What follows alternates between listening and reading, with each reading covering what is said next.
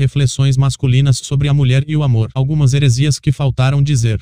Introdução a pouco tempo atrás, eu disse publicamente que não escreveria mais. Entretanto, a necessidade me obrigou a aprofundar mais alguns pontos dos livros anteriores que não estavam muito bem entendidos e precisavam ser aclarados. As dúvidas frequentes levantadas pelos leitores e as discussões com amigos e inimigos ideológicos evidenciaram a necessidade de mais um trabalho a respeito de como devemos nos portar em relação ao psiquismo feminino. Este pequeno e-book visa preencher algumas lacunas que restaram dos livros anteriores anteriores. Além disso, e também uma resposta às recentes provocações de Amy Sutherland que, à semelhança de Karen Salmanzon, em seu livro compara os homens a animais que devem ser adestrados e, ainda por cima, o faz de forma explícita e literal. Portanto, aqui estão mais alguns conhecimentos complementares que nos auxiliarão a desarticular as artimanhas manipulatórias femininas utilizadas para vencer o jogo da paixão, para nos adestrar e também para nos agredir nos sentimentos. 1. Princípios e concepções sinais que norteiam os trabalhos de Nessão Alita desde as primeiras versões dos livros, foi deixado claro e explícito que 1. Um, a maldade e a bondade existem em ambos os sexos, minha atenção sobre a maldade feminina, e apenas uma questão de foco e de necessidade para estes tempos decadentes. 2. Não condeno as mulheres mas sim suas atitudes e comportamentos nos dias atuais. 3. Minhas críticas se limitam às mulheres que tive a oportunidade de observar em minha vida, e não se estendem a todas as existentes e, portanto, quem foi que autorizou qualquer incauto a concluir apressadamente que eu generalizo este ponto.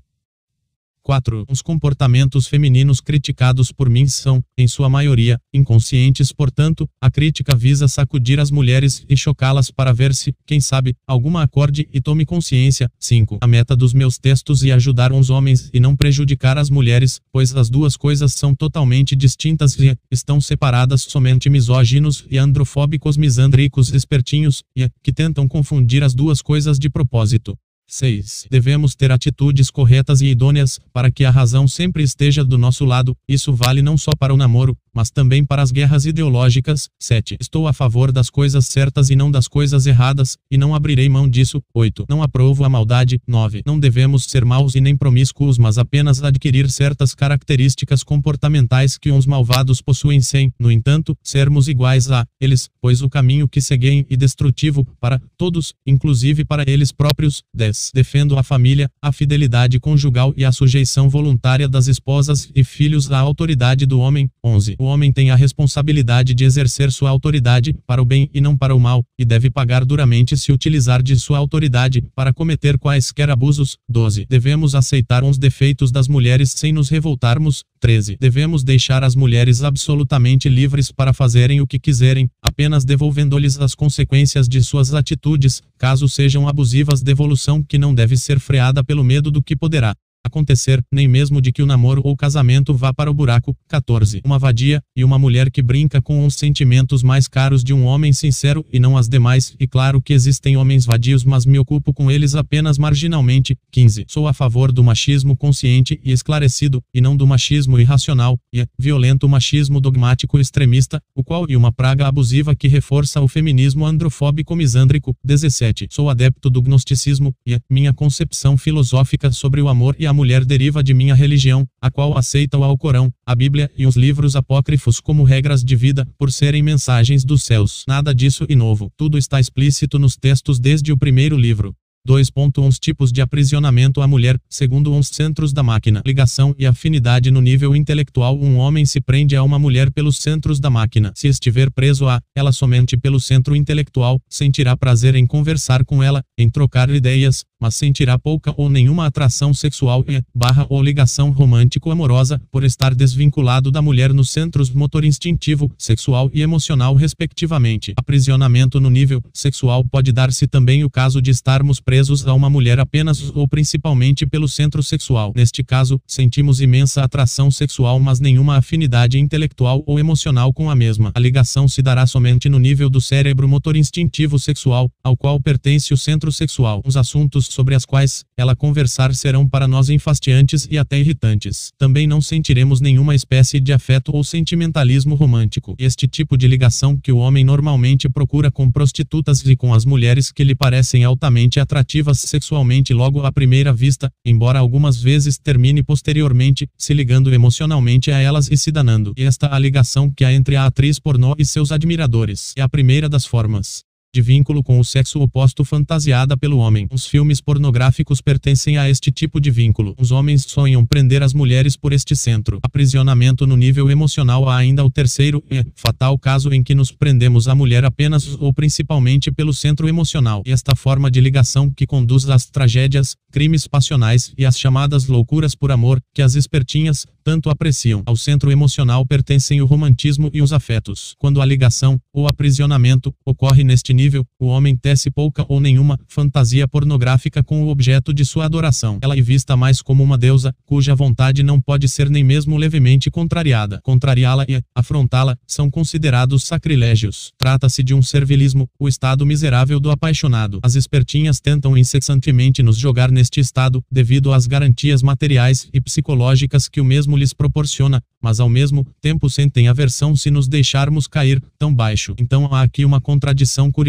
elas sentem aversão justamente por aqueles que cedem às suas pressões no sentido de cair no apaixonamento, pressionam o homem para apaixonar-se, mas se sentem repelidas assim que ele cede a esta pressão e se entrega. Em outras palavras, elas se sentem repelidas por aqueles que fazem tudo o que elas querem ou acreditam conscientemente querer e atendem às suas exigências. Eis uma contradição, como podemos pressionar alguém para fazer algo e detestá-lo assim que ele nos atende? Há aqui uma óbvia ingratidão, visível para o homem e negada veementemente pela mulher. Tudo isso pertence ao centro emocional, são jogos de sentimentos. Como a inteligência emocional feminina costuma ser maior do que a masculina, os machos costumam perder esta guerra ou jogo e caem no desespero. Daí uns surtos de cólera, fúria e uns crimes passionais. Normalmente, a fantasia feminina gira em torno dos vínculos por este centro. Elas sonham vincular, pelo centro emocional, uns machos que estejam no topo da hierarquia masculina. E claro que a intenção não é altruísta. Em seus sonhos, não são elas que se submetem, e sim eles. Elas sonham com o domínio exercido neste campo. Descobrir por qual centro nos ligamos assim, a ligação costuma ser mais acentuada em um centro do que em outros. Temos que observar em nós mesmos qual e o tipo de ligação que estabelecemos com uma mulher para que possamos nos libertar. Devemos descobrir por qual centro estamos ligados primeiramente, secundariamente e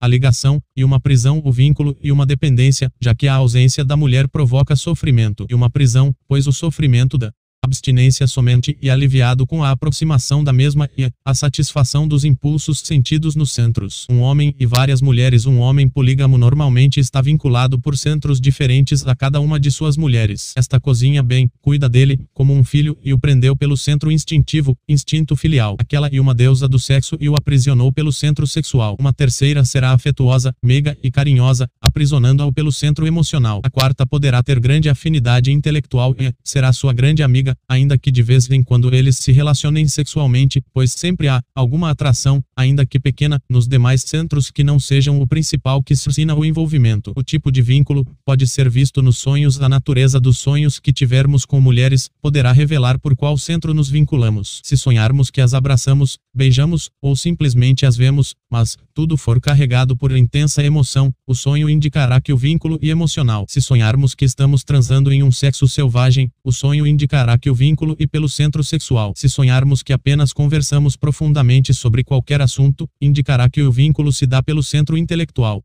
vínculos opostos em centros diferentes pode dar-se o curioso caso, algumas vezes, de uma pessoa odiar outra e ao mesmo tempo sentir-se atraída sexualmente por ela. A aversão será sentida no centro emocional e a atração será sentida no centro sexual. Em situações assim, a atração sexual costuma ser violenta. Um homem poderá sentir raiva intensa de uma mulher, mas, a despeito disso, desejá-la fortemente para o sexo. Se for um misógino, odiará todas as mulheres. Por outro lado, se a pessoa que odeia for uma mulher androfóbica, homofóbica barra misândrica, odiará todos os homens, talvez por não se sentir desejada. Se a contradição e extrema, o sexo chega a ser utilizado como forma de agressão ao outro. E por isso que muitos homens misóginos e mulheres misândricas são heterossexuais e não homossexuais. 3. A atração sexual na mulher Como opera a atração sexual feminina A mulher também possui um centro sexual e sente atração sexual, embora sua tônica seja muito mais emocional e menos sexualizada e genitalizada do que a do homem. O impulso sexual feminino e desencadeado muito mais a partir da atuação do centro emocional do que da ação direta sobre o centro sexual. E por isso que, se um homem tocar o órgão sexual de uma mulher sem estar autorizado, será rechaçado violentamente, ao contrário de uma mulher que toque o órgão sexual de um homem homem sem estar autorizada. Aquilo que, para ele, e uma agradável surpresa, para ela e uma grave ofensa. A atração de uma mulher por um homem e muito mais motivada por necessidades e impulsos do seu centro emocional do que pelo gosto do sexo em si. Em outras palavras, os machos gostam mais do sexo em si e por si do que as mulheres, as quais buscam o sexo por outras razões. As necessidades emocionais que as motivam a buscar o sexo são segurança material, sentir-se protegida, elevação da autoestima e vitória sobre as rivais. Portanto, a mulher mulher se prende ao homem pela via do centro emocional. Quando suas necessidades emocionais estão excitadas mas não satisfeitas, ela o persegue e faz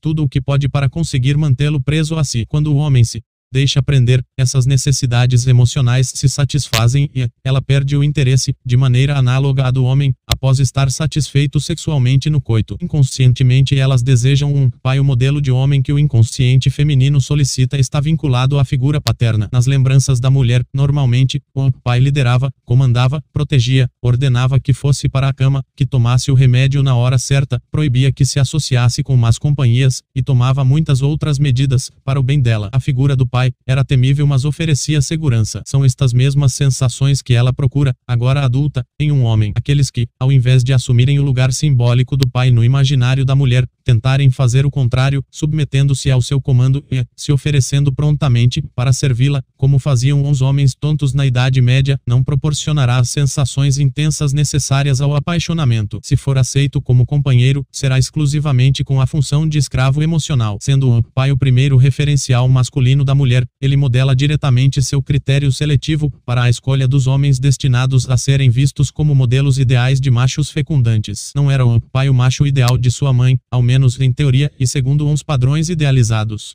A mulher necessita sentir-se desejada e amada para além do critério seletivo, entretanto, há nelas uma imensa necessidade egoísta de sentirem fortemente desejadas e amadas pelo maior número possível de homens, para que possam rejeitá-los. Esta sensação funciona como um termômetro por meio do qual elas podem medir e regular a autoestima, já que a autoestima feminina depende da aprovação social e da vitória sobre as mulheres rivais. Quanto mais desejada for uma mulher, tanto melhor se sentirá e mais elevada será sua autoestima autoestima. Quanto mais puder rejeitar pretendentes, tanto mais feliz ficará. A recíproca também e verdadeira. Portanto, isso não significa que elas queiram realizar o ato sexual com todos os homens e nem tampouco que elas gostem de sexo, mas apenas que a sensação de serem desejadas e amadas as deixa infladas por se sentirem as mais gostosas da terra e melhores do que suas rivais. Não é, de modo algum, uma necessidade altruísta, visto que o impulso de corresponder automaticamente ao desejo e amor masculinos inexiste. Na verdade, e o contrário, o impulso primeiro e o de rejeitar rejeitar uns perseguidores e contar isso para todo mundo, principalmente para as outras mulheres. Esta hipótese explica porque as espertinhas fogem e nos rejeitam quando as perseguimos, mas nos perseguem quando as rejeitamos de forma resoluta e decidida por considerá-las sem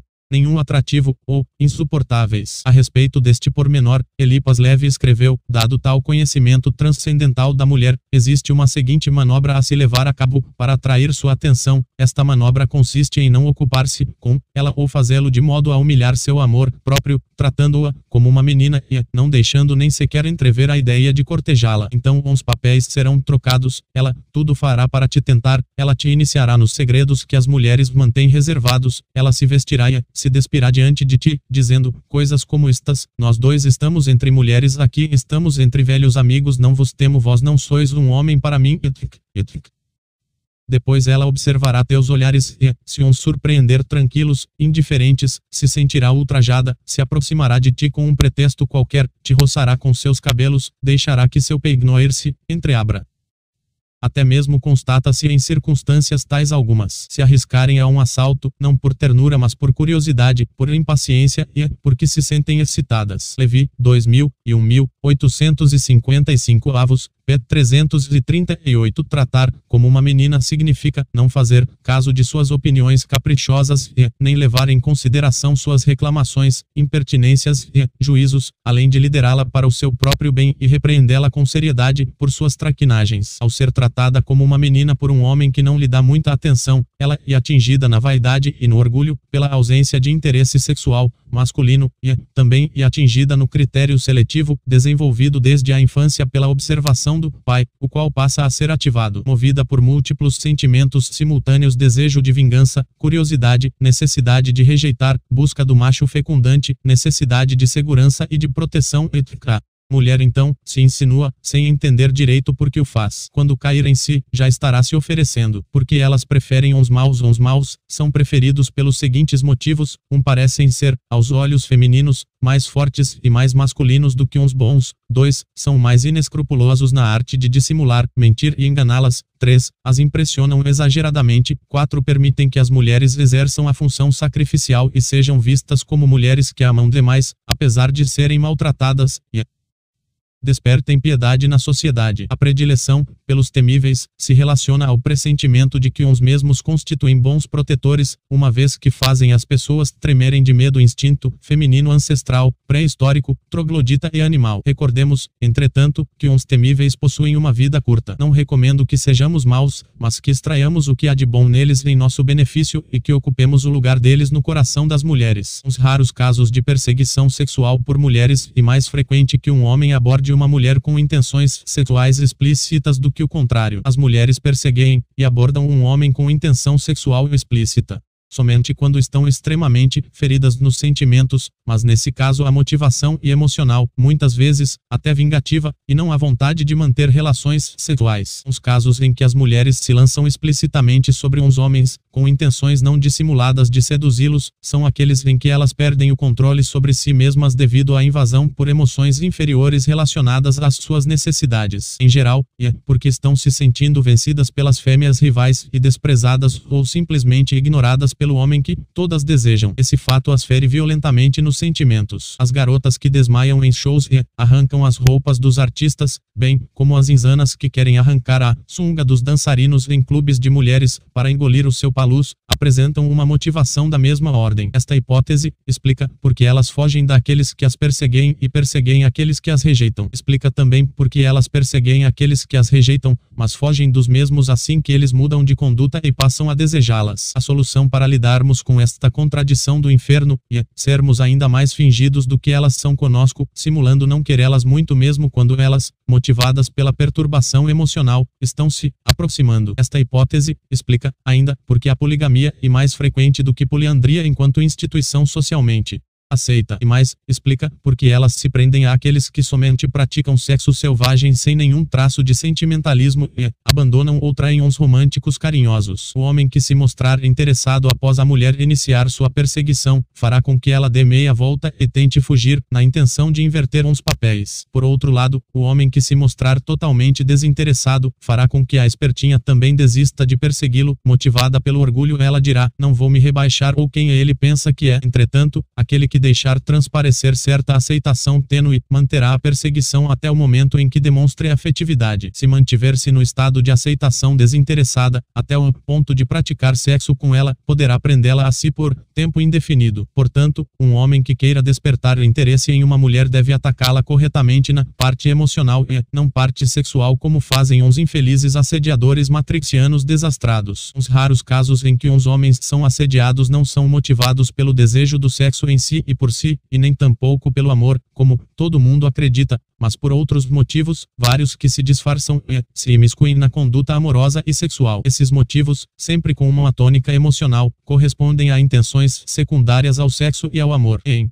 outras palavras, as perseguições sexuais feitas pelas mulheres são motivadas por interesses ocultos cuja natureza e não sexual, tais como o desejo de obter dinheiro, desfrutar da fama, do destaque e do poder, o desejo de provocar inveja nas rivais, de sentir-se atraente, de ser o centro das atenções, de dispor de um escravo emocional, de obter pensão alimentícia, de vingar-se por algum desprezo, de conseguir garantias para a velhice, de ter o prazer de atrair e repudiar, de desfrutar da sensação de ser esperta ao enganar e muitos outros interesses escusos. O amor não figura nesta lista, ou, se figurar, encontra-se no último lugar, porque elas gostam de ser lideradas. As atitudes femininas desmentem a ideia corrente e a afirmação das mulheres de que não apreciam a liderança masculina, inclusive quando exercida sobre a relação amorosa. Eis um dos motivos para tal gosto, e muito mais cômodo, seguro e agradável ser liderado, e poder atormentar atormentar o líder com críticas quando ele erra, do que liderar, visto que o verdadeiro líder sempre lidera para uns outros e não para si mesmo. Ele não pode dar-se ao luxo de ser egoísta, é, de conduzir a liderança exclusivamente para o próprio benefício. O líder egoísta é rapidamente destronado e proscrito, pois não há liderança sem o apoio dos liderados. Há ainda outro motivo para ser líder, o macho deve destruir as oposições dos outros machos rivais, que também almejam alcançar o posto de mais desejado pelas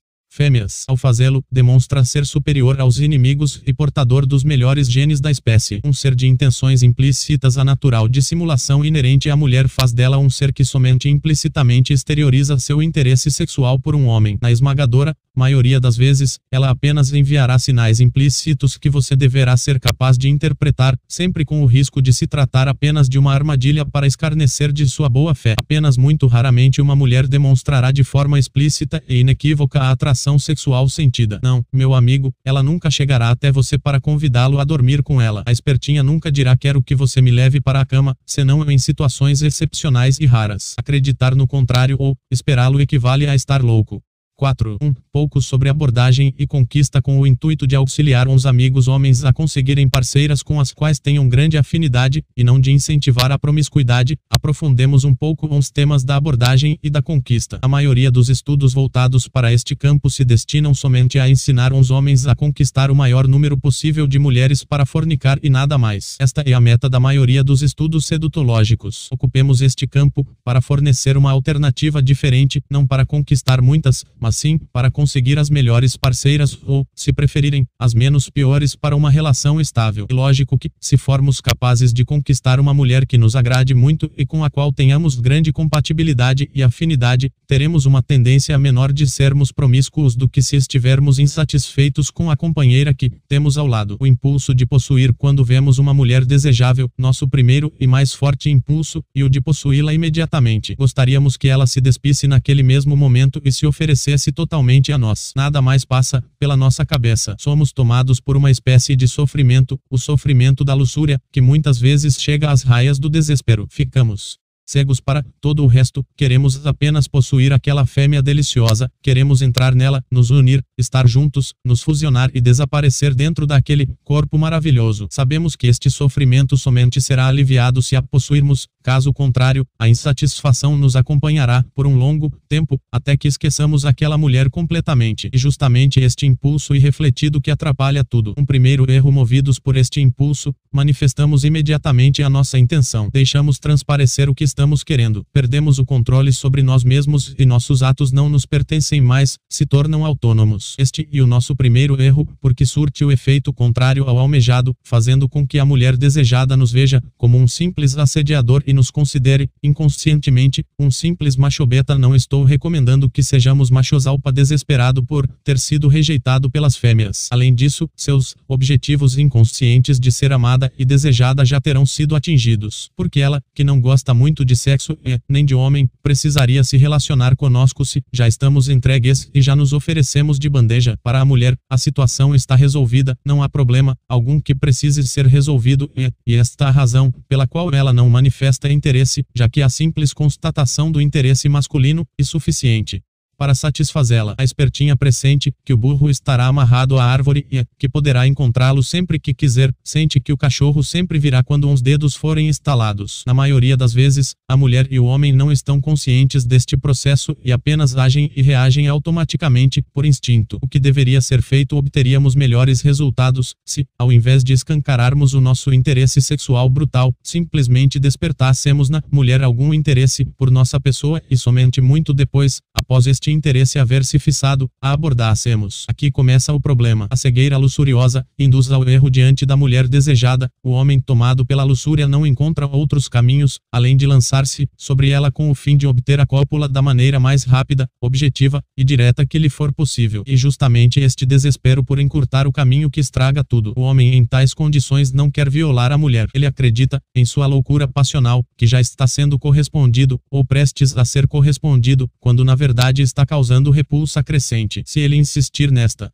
insanidade, logo estará cometendo assédio sexual, sem dar-se conta. Ponto S. a mulher em questão for uma vadia mulher de mau caráter, insincera e que gosta de prejudicar o próximo, característica essa que não depende do número de parceiros que ela tenha, irá incentivá-lo mais e mais com comportamentos ambíguos, para ter o prazer de prejudicá-lo no final. Se pertencer ao círculo das poucas pessoas honestas que existem na Terra, eliminará rapidamente todas as dúvidas do homem de modo que ele não possa sustentar mais esperança alguma. Infelizmente, infelizmente o primeiro caso, e muito mais frequente do que o segundo. Direções em que elas não estão blindadas o interesse da mulher é despertado pelo impressionismo correto. Impressionar, aqui, significa deixar uma marca, fazer-se notar, destacar-se e fazer-se lembrar. Deixe sua marca na imaginação dela, assim como ela faz com você. Uma mulher facilmente impressiona um homem com sua beleza, carinho e voluptuosidade, mas um homem nunca impressionará uma mulher com esses mesmos atributos. Também não as impressionará com cartas de amor, flores, exibicionismo e nem, normalmente, com presentes, a menos que estes valham bilhões de dólares. As espertinhas estão muito bem guarnecidas, blindadas e dessensibilizadas neste campo, mas não estão blindadas em outros. Basicamente, as pessoas são impressionadas por seus medos e desejos. Imaginemos que a blindagem emocional seja um círculo. Pois bem, nenhum ser humano, a menos que tenha dissolvido totalmente o ego, é absolutamente invulnerável ao fascínio e ao impressionismo ao longo de todo esse círculo. Elas podem até ser insensíveis às cartas e declarações de amor e de interesse sexual, mas não o são em relação ao dinheiro, ao mistério, à afronta resoluta de suas convicções, à relevância a um segundo plano em benefício das rivais, à desatenção exclusiva, por parte de um homem, ao desprezo por sua beleza, ao medo de uma tempestade, ou outros perigos éticos. Nestes campos, a vulnerabilidade delas é total, assim como a nossa e no que se refere à oferta de carinho e de sexo e à beleza voluptuosa. E por aí que podemos deixar a nossa marca diferenciante, contra manipulando a artimanha que visava nos atrair. Se você demonstrar ser realmente capaz de protegê-la, contra seus medos não seja uma fraude, porque senão ela irá infernizá-lo e barra, ou realizar uns seus desejos, ainda que sejam desejos mesquinhos, como uns de vingar-se de você, submetê-lo pela paixão e escravizá-lo, terá aberto a guarda da espertinha para deixar a sua marca. Quando não lhes damos muita atenção, as tratamos como meninas, isolamos-as de nosso contato, as repreendemos ou afrontamos suas convicções. Excitamos-lhes vários desejos que as impelem em nossa direção por motivações mesquinhas. Não estamos ensinando manipulação, mas sim a desarticulação do ato manipulatório feminino, o qual visa despertar em nós o desejo para nos atrair com más intenções, sendo a mais irritante a de nos rejeitar em seguida. Muitas vezes, somente com o ato de estar presente trajando determinadas roupas já se demonstra inequivocamente a intenção feminina de manipular a mente masculina para excitar o desejo. Some-se a isso olhares, posturas, corporais, expressões faciais faciais e tons de voz, sempre com a única intenção de atiçar a luxúria do macho, para que sofra com a insatisfação sobre atingir uns sentimentos femininos antes que as nazifeministas disparem acusações caluniosas e bobas, devo esclarecer que, aqui, a palavra atingir significa alcançar e influenciar. Esta palavra não é usada em nenhum sentido de violência ou agressão. A questão que mais intriga uns representantes do sexo masculino é o que devo fazer para atingir uns sentimentos de uma mulher corretamente, de modo a despertar nela o interesse por mim. Não podemos dar uma resposta específica e nem tampouco uma fórmula mágica, mas podemos dar algumas respostas gerais. Antes de mais nada, você deve saber quais são os comportamentos que despertam e mantêm a atração da mulher. A grosso modo, poderíamos apontá-los como segue: 1. Um, assumir uma certa cara de mal, com cuidado para não cair no ridículo. 2. Olhar de forma penetrante, séria e destemida. 3. Manifestar pouco ou nenhum interesse pela existência dessa mulher se você escancar a sua intenção sexual ou amorosa, ela fica satisfeita e foge. 4. Dar atenção às outras mulheres que são as que não te interessam. 5. Dar a entender que você você, tem várias mulheres lindas disponíveis e interessadas em você. 6. Cometer um ato súbito ou defender uma ideia que a deixe espantada, ou seja, a horrorização calculada, mencionada por Elipas Leve 2000 e 1855 avos, e também no filme It, Conselheiro Amoroso Tenant, 2005. Se agir assim, a resistência provavelmente será quebrada e a espertinha se tornará acessível ou tentará ser amistosa. Se ela tentar ou se mostrar aberta a um contato, não se empolgue, fale com ela de forma curta e grossa, em tom de voz firme, grave e decidido, como se não desse muita importância àquilo. Em segundo lugar, você não pode esquecer que elas são trapaceiras no amor. Astutas como são, elas não dão agulhadas sem dedal. Embora se mostre amistosa, a espertinha estará somente esperando o momento de comprovar o seu interesse para tentar inverter uns papéis e induzi-lo a correr atrás dela. E por isso que você deve se manter sempre meio distante e meio fechado, não sendo muito amável. Apesar de meio acessível ao contato, deve ser meio impenetrável e incompreensível. Quando perceber que ela está aberta ao contato o suficiente, você deve tocá-la sem nenhum medo porém de forma sutil e despretensiosa. Deve fazê-lo com certa dose de hipocrisia, como se não pensasse nisso, tal como escreveu Elipas Leve 2000 e 1855 avos. Aqui, novamente uns medos da rejeição e do atraiçoamento podem interferir. Dizem que Aleister Crowley se gabava de ser capaz de fazer qualquer mulher se apaixonar por ele em questão de minutos e atribuía isso a um poder sobrenatural. Minha opinião, e a de que ele simplesmente aplicou os ensinamentos do mestre Elipas Leve à sua maneira, horrorizando e impressionando as mulheres com toda aquela história boba de pacto com o diabo e satanismo, ao acreditarem que ele era realmente um ser demoníaco encarnado vindo das profundezas do inferno, elas sentiam um misto de pavor, atração sexual e impotência. Bem, Crowley usou o conhecimento para promiscuir-se fornicando e com certeza agora deve estar pagando por isso. E claro que uma estratégia como esta somente funcionaria com mulheres religiosas e seria ridiculamente inútil se aplicada a mulheres convictamente ateístas, as quais fariam chacota do pretenso sedutor. Neste caso, o que as impressionaria seria mais uma autoridade científica, ou pelo menos uma superioridade neste campo. Por outro lado, se a mulher for uma feminista fanática, será impressionada se o macho se mostrar superior a ela em conhecimentos no campo das relações de gênero, ainda que o odeie e o ataque por ter uma opinião divergente. Se ele for interiormente o mais poderoso dos dois, afrontá-la e destruir todos os seus argumentos, ela não lhe resistirá no final. Na maior parte das vezes, o despertar do interesse sexual feminino por um homem e diametralmente contrário a todas as sugestões dadas nesse sentido pela mídia e pela literatura. Quando acreditam que as mulheres se excitam com romantismo, os matrixianos, pobres vítimas de lavagens cerebrais, despejam toneladas de cartas de amor e as afogam em caminhões de buquês, desencadeando a aversão ao invés da atração quando esses infelizes acreditam, para piorar ainda mais sua situação, que as mulheres se excitam com a manifestação de interesse sexual por parte do homem, passam a persegui-las por todas as partes, esperá-las no trabalho, assediá-las, lançar-lhes cantadas românticas ou maliciosas e, em casos extremos, até chegam a tentar tocá-las em partes proibidas sem autorização. O resultado é que geram ódio, nojo e repulsa, e assim que intensificam sua própria desgraça até a catástrofe total, pois o resultado de uma concepção errada sobre o feminino é sempre um desastre. Como despertar o interesse à primeira forma, e comportar-se como se não lhe dessemos importância, não nos ocupando com ela e nem sequer notando sua existência por um tempo. Isso chamará a atenção dela para você, que será notado por este diferencial. A segunda forma, e comportar-se da forma mais masculina possível, sentar-se, andar, mover-se, vestir-se e falar como um macho de verdade, evitando toda efeminação nos modos. Uma fala curta e direta, um olhar firme, uma voz grave, um semblante sério, quase temível, são imprescindíveis. Convém ser silencioso e não tagarela. Procedendo assim, o interesse inicial dela por você terá aumentado pelo menos um pouco, considerando que você possui boas intenções, e melhor que ela se sinta atraída por você do que por algum vadio que seja imprestável e sem escrúpulos, não acha? Então tome o lugar dele. Isso é ilegítimo e justo, pois você não quer prejudicá-la, ao contrário do vadio O inconsciente feminino, por desgraça, considera os maus superiores aos bons e as impele irresistivelmente na direção dos primeiros. Se você não conquistá-la antes, fatalmente algum cafajeste irá arrebatá-la cedo ou tarde.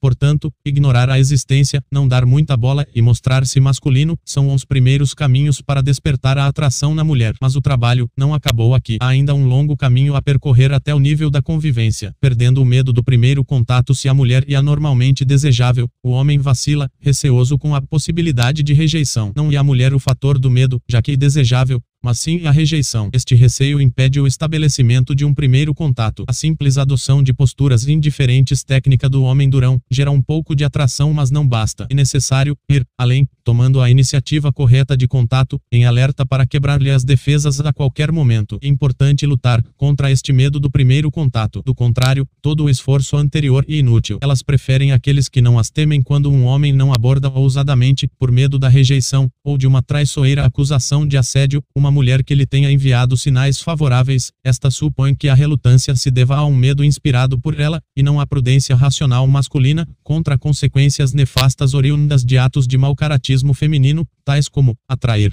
para rejeitar, atrair, para acusar, atrair para ciladas, atrair para roubar e assassinar. De fato, o poder que as mulheres possuem para prejudicar socialmente um homem não deve ser negligenciado, fato que justifica a prudência masculina. Ainda que a espertinha tenha enviado muitos sinais favoráveis ao interessado, poderá em seguida acusá-lo de assédio sexual, ou simplesmente espalhar a notícia de que perseguida. Poderá também manipular outros pretendentes contra ele estimulando a rivalidade. São perigos, como esse que impedem o homem bom de ser ousado na abordagem mesmo quando a mulher lhe interessa muito. No caso do interesse pela mulher ser realmente exagerado, haverá também o temor de dizer ou fazer algo errado que resulte em rejeição, e um temor que deixa a voz trêmula e paralisa as ações, como ocorre com lutadores que temem o inimigo, ou com certas presas diante de animais caçadores. O medo paralisa e tolhe todas as liberdades de ação. Em nenhum destes casos, e a mulher em si o elemento temido, mas sim circunstâncias a ela ligadas ou por ela provocadas. Entretanto, ainda que a mulher não tenha más intenções e seja uma boa pessoa, acreditará que o homem a temeu. Seu inconsciente reagirá, então, com desinteresse, considerando este homem fraco e medroso. Ou seja, se ousar, será visto como assediador. Se não ousar, será visto como um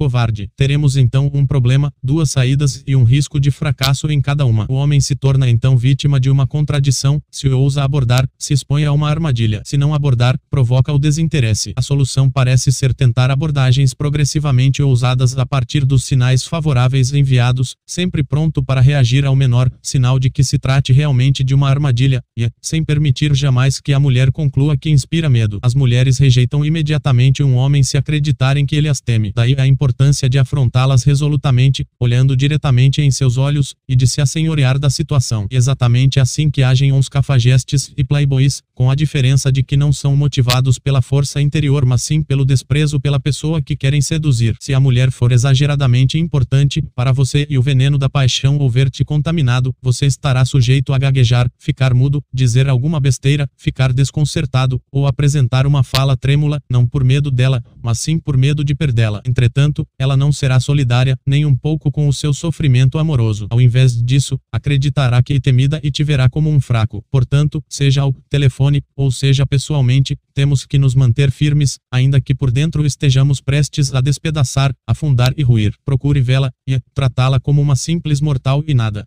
mas um mero ser humano, e não como uma deusa que está acima de você e nem tampouco como um demônio terrível altamente perigoso. Seja prudente mas não tenha medo ou a perderá. Ir além do macho alpa ainda dentro desta fase inicial, sua masculinidade deve expressar-se de forma plena, mas superior à dos machos alpa brutos. Isso quer dizer que você deve ir muito além do macho alpa. O macho alpa humano comum e agressivo, forte, liderante mas tem uma inteligência voltada para coisas inferiores e imbecis, o que faz com que a mesma seja limitada e condicionada. O macho alfa somente pensa em poder e fornicação, vontade de poder e impulso sexual. Você deve ser superior a eles em autodomínio, compreensão, capacidade de encontrar soluções, calma, serenidade interior, altruísmo e Em suma, lutar, para se elevar espiritualmente acima das bestas humanoides, sejam elas alfa ou beta. E o que Nietzsche te ensina como sendo o além do homem. Isso somente, e possível por meio do chicote. Temos que amansar o animal bruto que somos por meio do látego da vontade. Mas não se esqueça, mulheres não sentem atração sexual por virtudes e muito menos por bondade. Também não sentem atração por intelecto. O que as atrai e o seu destaque social, e sua posição na hierarquia dos machos. Se você for apagado, não despertará interesse. Se suas atitudes fazem um diferencial, então o despertará. Como abordar quando a mulher começar a se incomodar com sua presença, ou ficar diferente ao vê-lo, isso significa que chegou o momento de travar o contato, de abordar. Este momento poderá chegar após alguns poucos instantes, ou poderá demorar horas, dias ou semanas. Ela começará a arrumar as roupas e a mexer nos cabelos, preocupada com a aparência. Gesticulará rápido e falará alto para ser notada. Fique calmo e não pule em cima. Controle-se e haja como se nada estivesse acontecendo. Então, mantendo a calma e a indiferença, trave o contato evidenciando um pretexto que não seja o desejo de aproximar-se. Trave o contato, como se não quisesse travar o contato. Uma pequena convivência terá então sido instalada. Dali em diante, e só aumentar a atração mediante um perfil lideraste e protetor. Mas lembre-se, se você satisfizer uns interesses emocionais dela, ela se desinteressará. O interesse deve ser preservado enquanto a intimidade se estreita. Quando e como revelar a intenção, há muita controvérsia. Meu parecer, e o de que nossa intenção verdadeira somente deve ser revelada após a atração coração.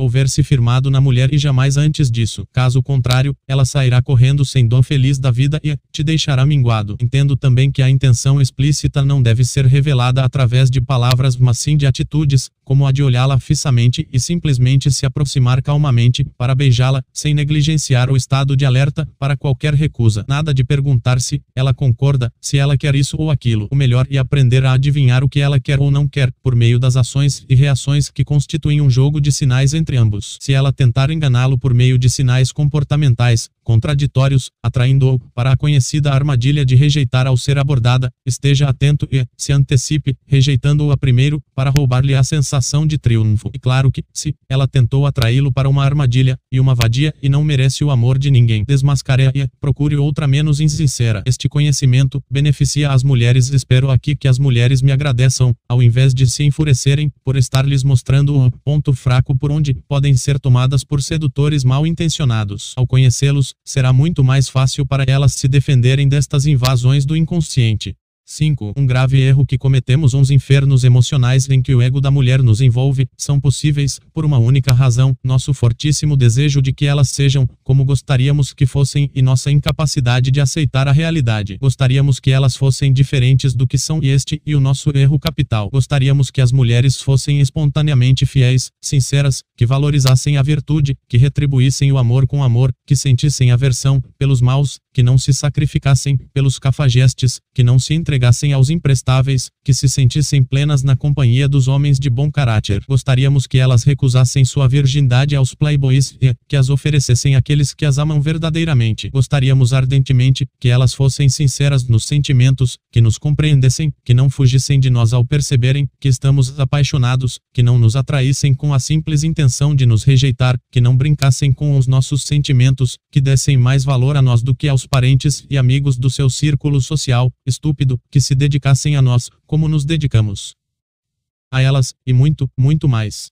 E justamente esse é o nosso erro e, ele às vezes e fatal. As expectativas que criamos geram o inferno na medida em que conflitam com a realidade. Como possuem o ego bem vivo, as Mulheres são completamente distintas desse modelo ideal. A mulher idealizada dos nossos sonhos não existe, e uma farsa, uma mentira. Aquele que não aceita esta realidade enlouquece cedo ou tarde. Cedo ou tarde será chocado pelos fatos, e seus sonhos matrixianos absurdos serão despedaçados pela realidade que será violentamente lançada em seu rosto. Aqueles que não saem da ilusão antecipadamente e por vontade própria, por meio da dissolução do eu, normalmente não suportam o choque da realidade. E quando podem sofrer uns surtos nervosos casos tais como abater Edmond síndrome. Somente aqueles que dissolveram todas as expectativas pueris e idílicas, que se tornaram capazes de aceitar a crua realidade da perversidade do ego feminino, e também do masculino, mas aqui estamos tratando do ego das mulheres, sem se debaterem contra o inevitável, e que são capazes de conviver com as mulheres sem enlouquecer e sem se autodestruírem. A morte do nosso ego, e a morte das expectativas, dos desejos e também dos sonhos e ilusões. A dor emocional provém da oposição entre realidade e desejo. Quando aceitamos conscientemente o inevitável e não desperdiçamos esforços esmurrando facas, deixamos de sofrer porque passamos a viver em sintonia com a realidade e não com mentiras. Os matrixianos, em sua desesperada tentativa de se evadirem da realidade, em geral optam por dois caminhos: um,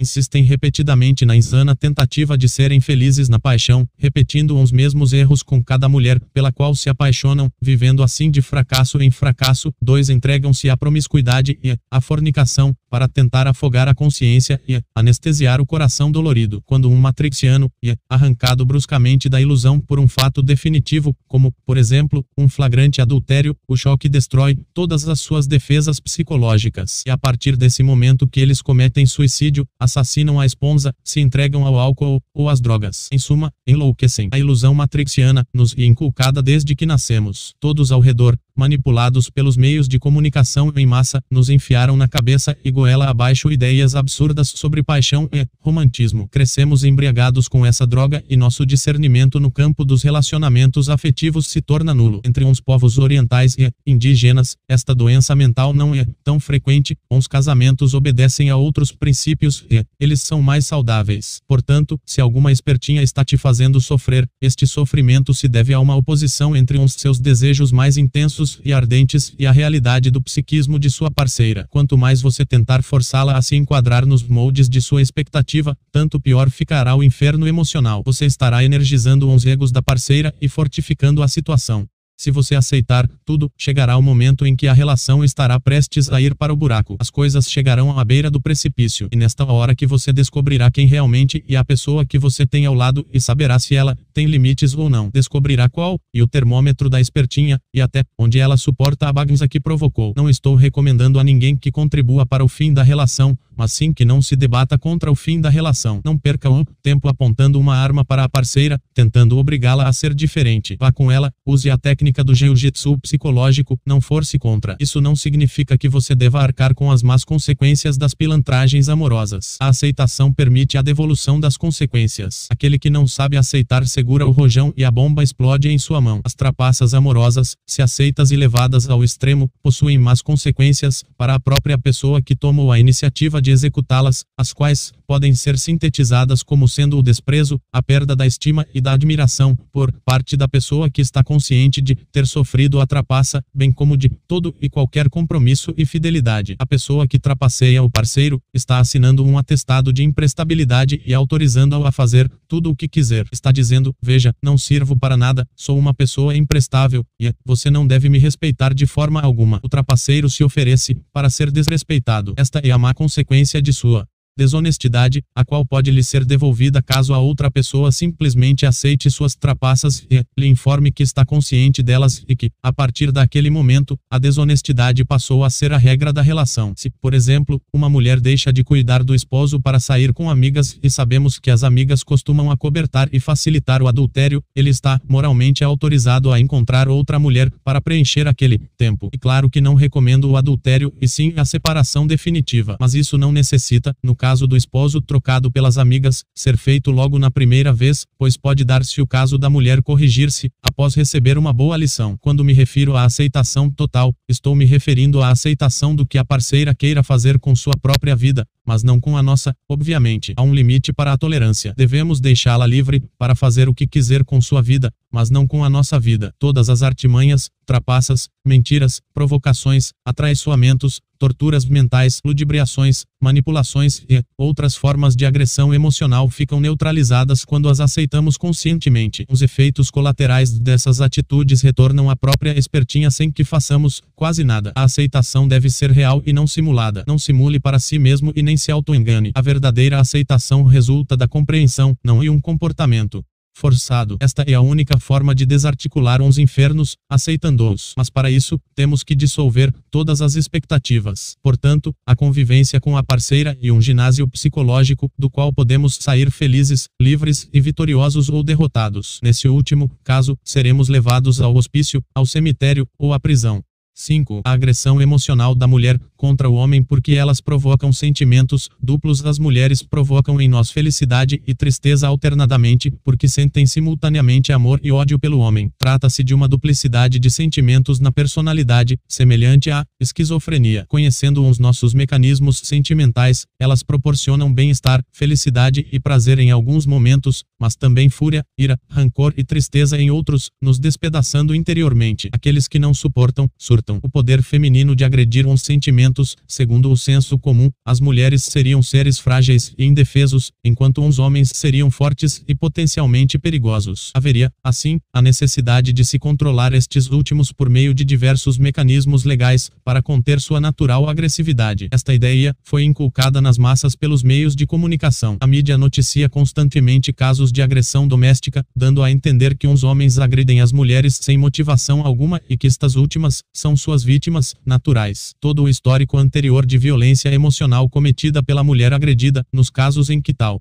violência aconteceu, e cuidadosamente evitado e escondido. O paradigma da mulher indefesa e inofensiva, aliado à ideia do macho perigoso e cruel, orienta estatísticas, artigos científicos e jornalísticos, filmes, novelas e até políticas públicas. Duvidar do mesmo e questioná-lo e uma heresia. Aquele que ousa escrutiná-lo corre o risco de ser mandado à fogueira. Realmente, o número de mulheres que são fisicamente agredidas pelos homens com quem vivem e alto e medidas para conter tais agressões são necessárias e urgentes urgentes, mas o número de homens agredidos emocionalmente por suas esposas, namoradas e noivas é igualmente alto e sobre isso ninguém gosta de falar. Tratar das agressões emocionais das mulheres no amor e um tabu causa grande mal-estar, mas tratar das agressões dos homens no lar e uma festa é todo mundo sempre está pronto a atirar mais uma pedra. Se é certo que homens que agridem mulheres física ou psicologicamente devem ser punidos pela lei, não é menos certo que mulheres que agridem homens da mesma maneira também devem sê-lo e com igual rigor. E aqui chegamos ao ponto de nosso interesse, porque ninguém cogita a punição das mulheres por agressões psicológicas no amor. Enquanto a maioria dos homens agridem as mulheres fisicamente, as mulheres costumam agredi-los emocionalmente. Embora existam muitos casos de agressão masculina totalmente desmotivadas e que não se justificam sob hipótese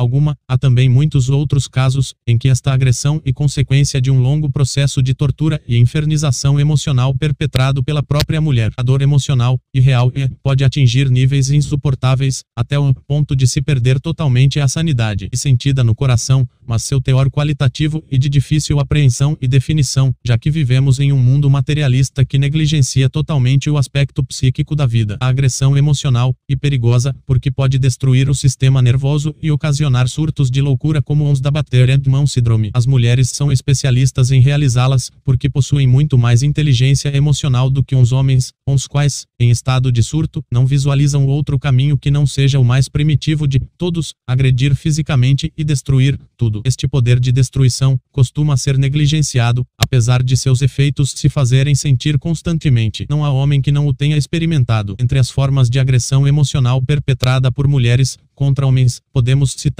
casar-se e recusar-se a cumprir as obrigações de esposa, mentir, comportar-se de forma a deixar a fidelidade em dúvida, sair e não dar satisfações, dedicar-se mais às amigas e ao trabalho do que ao lar e ao esposo, depreciar o marido na frente dos outros, não permitir que o ex-marido veja. Os filhos, cometer adultério, viajar sem o marido frequentemente, prometer e recusar sexo, exigir fidelidade sexual do homem, mas recusar-se a satisfazê-lo sexualmente, trocar o companheiro por outras pessoas, simular tentativas de suicídio, paquerar outros homens e negá-lo a despeito das evidências, encher a cabeça do esposo de dúvidas, gastar todo o seu dinheiro com inutilidades, fazer exatamente aquilo que ele não quer para exasperá-lo, repudiá-lo ao ser abraçada rejeitá-lo como pegajoso, após ter exigido ou permitido que ele se apaixonasse, induzi-lo a se apaixonar, para transformá-lo em um escravo, ser fria e distante, comportar-se de forma dissimulada, para confundi-lo, romper com a relação mas comportar-se de forma a dar esperanças de retorno e Embora tudo isso pareça às mulheres pouca coisa, não é visto assim sob a ótica masculina. Sob a ótica masculina, esse conjunto de infernizações constitui algo grave e realmente suscita crises nervosas violentas. Independentemente de gostarmos ou não ou de acharmos que os homens são infantilizados ou não por darem importância a estes aspectos da vida amorosa, o fato é que aquilo que é importante para o homem parece bobagem para a mulher e vice-versa. Ainda assim, ela consegue feri-lo certeiramente nos sentimentos. A gama de atos que constituem violência emocional na relação amorosa e é tão grande que teríamos que preencher todo um livro para descrevê-los minuciosamente em sua totalidade. A grosso modo, porém, podemos sintetizá-lo em três categorias e dizer que aquilo que mais fere e enfurece o homem na relação amorosa são as indefinições, as dissimulações e as contradições do comportamento feminino. O ser humano necessita de certezas para manter-se emocionalmente saudável, principalmente no campo amoroso. Os comportamentos indefinidos, dissimulados e contraditórios roubam a certeza e ocasionam um estresse emocional e mental com resultados altamente prejudiciais ao casal, mas principalmente ao homem, uma vez que não existem leis que o protejam contra a agressão psicológica de suas companheiras. As certezas de que o homem necessita para manter-se saudável são, principalmente, a certeza de fidelidade da parceira e de ser correspondido por esta no campo amoroso e sexual. As dúvidas que o atormentam são a suspeita de estar sendo enganado e trapaceado neste campo. Para o homem, o sexo e o amor, embora estejam separados, são extremamente importantes e ele não suporta atraiçoamento em nenhum dos dois campos. A simples ideia de poder estar sendo trocado já constitui um inferno astral. A razão disso é que o macho humano contemporâneo é tão territorialista quanto no tempo das cavernas e nunca deixará de sê-lo, pois não se pode suprimir ou negar uns instintos. A mulher também possui instintos trogloditas, mas ninguém quer de admiti-lo para não perturbar o mito da deusa inofensiva e indefesa. Entre as várias formas de agressão emocional que podem ser cometidas contra uns homens por suas mulheres, as mais destrutivas são as que se inserem no âmbito da fidelidade conjugal e isso deveria ser levado muito mais a sério pelos psiquiatras e psicólogos. Geralmente, o fim do casamento e a separação atingem o homem violentamente no coração, inclusive porque quase sempre é ele quem sai de casa e não fica com a família. A separação, o fim da família e a união da ex-esposa com o amante, por muitos anos ocultado, são o barril de pólvora, o desdém da adúltera e o estopim. O resultado é um surto psicótico. O psicopata que sequestra uns próprios filhos e a esposa esposa, os assassina e depois comete suicídio não nasce do dia para a noite. Se gesta ao longo de vários anos de exposição a muitas formas de violência no nível dos sentimentos. Se fosse um simples caso de mau caratismo ou pilantragem cruel, ele jamais se suicidaria, simplesmente fugiria para bem longe. O suicídio indica que o infeliz enlouqueceu e quer ficar com os seus familiares para sempre, no outro mundo. Está correto punir os maridos que agridem fisicamente suas esposas, mas não está correto deixar impunes as esposas que agridem emocionalmente uns seus maridos. Se queremos acabar com a violência doméstica entre casais, não podemos deixar que subsista nenhuma das suas causas e a agressão emocional perpetrada pela mulher e uma dessas essas causas. 6. Algumas artimanhas femininas infernizantes A artimanha de desaparecer subitamente. Você está feliz da vida com sua namorada. Tudo anda bem e ela está se comportando maravilhosamente. Então você baixa sua guarda, confiante de que ela está sendo absolutamente sincera e de que não irá traiçoá-lo. Subitamente, sem o menor aviso, ela desaparece, não te procura mais e barra ou não atende mais às suas ligações e nem telefona. Você caiu em uma armadilha. Ela estava apenas esperando o momento certo de se afastar para que você sofresse por dias, ela te observou e se comportou para instalar confiança. Você foi cevado como um peixe e agora o anzol foi pulsado. A espertinha está te testando, quer ter certeza de que o peixe está bem fisgado. Se você correr atrás, cairá ainda mais fundo na servidão passional. Se não correr atrás, sente que a perderá. Qual foi o seu erro? Ter se deixado embriagar pelos momentos bons. O que fazer agora? Vejo duas possibilidades. A primeira é afrontar interiormente a angústia e o tormento que estão te corroendo vivo. A dor emocional que te oprime provém da paixão paixão e a paixão e totalmente interior. Aquele que vence a paixão dentro de si e desenvolve a vontade, consegue vencer esses cabos de guerra simplesmente desaparecendo. A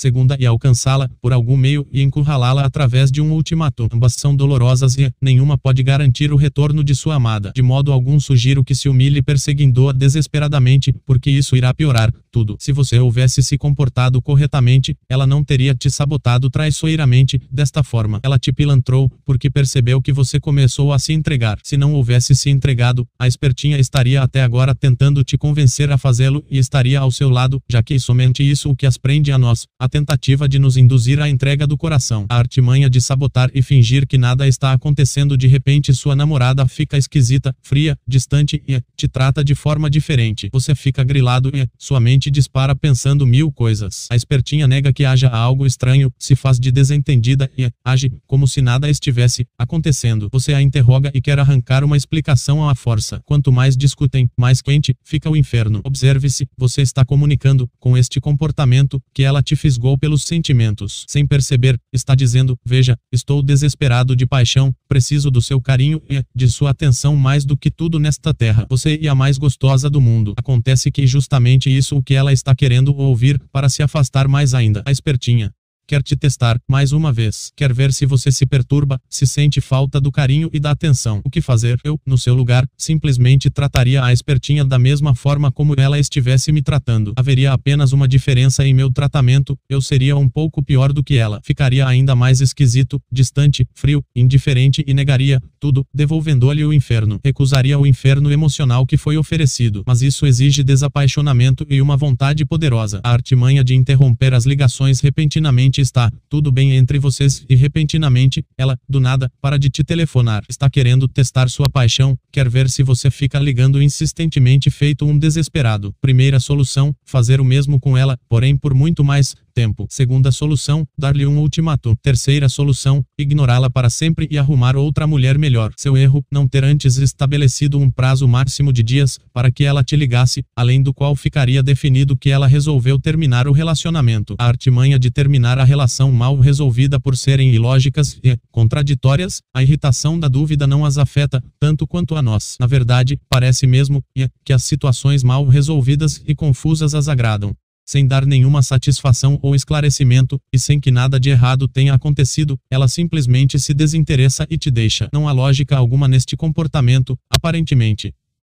Mas há uma lógica oculta, inconsciente, você ficará preso a ela justamente por não entender o que aconteceu. A interrogação permanecerá em sua cabeça. Isso fará com que você fique pensando na espertinha por muitos meses, ou até anos, se perguntando e especulando a respeito intuitivamente, seu sofrimento, e pressentido à distância, de uma forma que beira a paranormalidade. Não vejo outra solução para este inferno senão a apresciência desta fatal e inevitável tendência. O homem deve se antecipar e permanecer continuamente, esperando esta forma de traição emocional, que costuma vir cedo ou tarde. O único caso em que a mesma parece não se verificar é quando o homem já pressupõe tal abandono e o espera, ou então quando o homem está realmente querendo que a mulher vá embora para sempre. Mais uma vez, seu erro foi a paixão paixão, o medo de perdê-la, o desejo forte de tê-la para si e perto de si. Se esta desgraça já houver te acometido, uma primeira alternativa, para uns mais corajosos, e alcançá-la e dar-lhe um ultimato, ou você volta até amanhã ou não me procure nunca mais. Então a verdade a respeito dos sentimentos da espertinha ficará revelada e não restarão dúvidas. Mas não faça isso se não estiver preparado para o pior. Arrumar outra